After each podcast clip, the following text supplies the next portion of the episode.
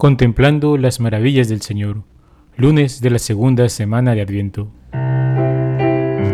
Se enciende una luz para nosotros, pronto vendrá el Emmanuel, vigilate el esposo, no tardará, si están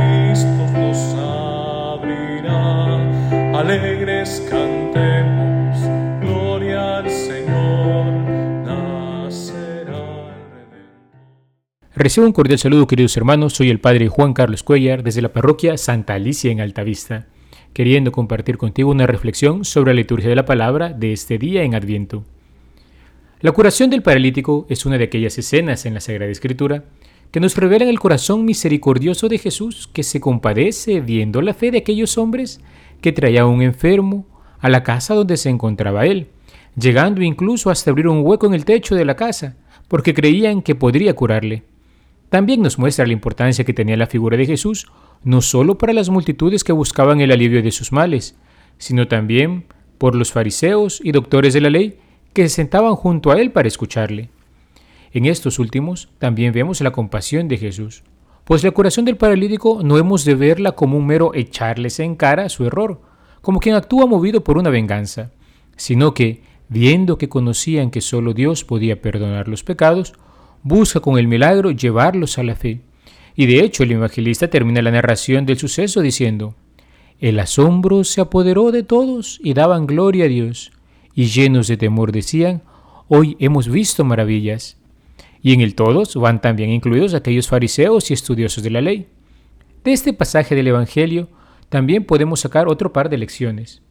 Por un lado, la importancia de la comunidad en la vida de cada uno de sus miembros, estos hombres que traían al paralítico reconocieron en aquel hombre un necesitado de ayuda, y no se quedaron en el sentimiento de lástima, sino que se pusieron manos a la obra. De la misma manera, nosotros como iglesia hemos de reconocer en cada hombre un hermano al cual no solo hay que desearle algo bueno, sino que en la medida de lo posible procurárselo. Y el máximo bien que podemos darle a alguien es Dios mismo, que es el bien autor de todo bien.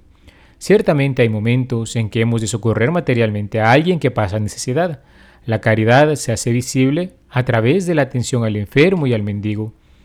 Pero hemos de recordar que no hemos de quedarnos ahí, que ese es solo un medio para llevarle a una realidad superior, a la vida eterna que es Jesucristo mismo. No solo hemos de pensar en los paralíticos físicos, hoy en día también abundan los paralíticos en la vida espiritual.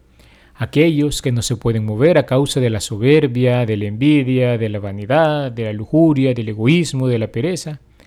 El pecado nos inmoviliza, pues nos limita en nuestra comunión con Dios, y cuando es mortal, corta aquel vínculo de caridad que nos une a Él. Por ejemplo, una persona que se deja llevar por la soberbia que se manifiesta en terquedad en sus propias posturas, queda inmovilizado para poder entrar en comunión con los hermanos que le rodean, y hasta hace difícil el trabajo y el ambiente para los otros, todo porque tiene una herida en el orgullo. Al final es un triste, porque no logra encontrar satisfacción por estar encerrado en sí mismo, y pocos sufren tanto como un soberbio.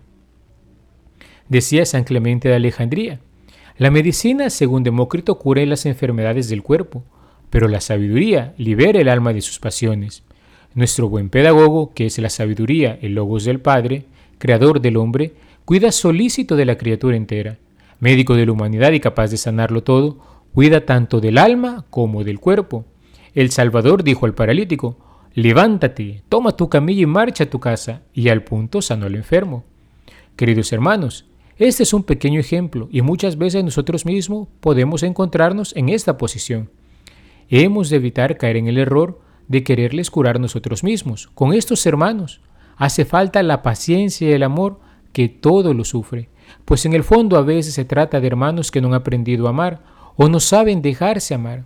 Y puede ser que también nosotros queramos hacerlos a nuestra medida, creyendo que estarán sanos cuando amen como nosotros lo hacemos. Y aquí hay una trampa de orgullo para nosotros, porque podemos caer en la tentación de llegar a ponernos como la medida de todas las cosas. Solo Jesús es la medida del amor, solo Él puede sanar los corazones de los hombres. Por ello, lo primero y más grande que podemos hacer es ejemplo de los hombres del Evangelio, confiárselos al corazón de Cristo, esperando contra toda esperanza ya que Él sabe qué es lo mejor para cada uno. No podemos ser indiferentes, ciertamente. Existe también la corrección fraterna, pero hemos de recordar que ésta, para ser tal, no debe motivarse en una sed de venganza, de castigo o ira, sino que debe ser animada por la caridad, es decir, por el amor a Dios y al hermano. Ya escribía San Ambrosio, Qué grande es el Señor que por los méritos de unos perdona a otros, y que mientras alaba a los primeros absuelve a los segundos. Aprende tú que juzgas a perdonar, aprende tú que estás enfermo a implorar perdón. Y si la gravedad de tus pecados te hace dudar de poder recibir el perdón, recurre a unos intercesores, recurre a la iglesia, que rezará por ti, y el Señor te concederá por amor a ella lo que a ti podría negarte. Confiemos hermanos en el Señor, que es capaz de transformar los corazones de los hombres. Si somos nosotros los que nos encontramos frecuentemente en la posición del paralítico, roguemos la gracia de un corazón nuevo. Si tenemos en mente a alguien más, confiémoslo al corazón de Jesús y recordemos que no debemos solamente ver las cosas a nivel espiritual, sino que también hay pobres y enfermos a nuestro alrededor, a los cuales también podemos socorrer, todo para mayor gloria de Dios. Antes de concluir nuestra reflexión, queridos hermanos, solamente quiero recordarles que el día de mañana martes 7 de diciembre, comenzamos la novena en honor a nuestra patrona Santa Alicia, que celebraremos el próximo 16 de diciembre en misa de 7 de la noche. Mientras tanto, iremos agregando en estos audios de reflexión del tiempo de Adviento algún elemento que nos ayude a entrar en la sintonía de esta gran celebración. Los horarios de la misa de la novena serán publicados en las redes sociales de la parroquia. Te esperamos. Alabado sea Jesucristo, por siempre sea alabado.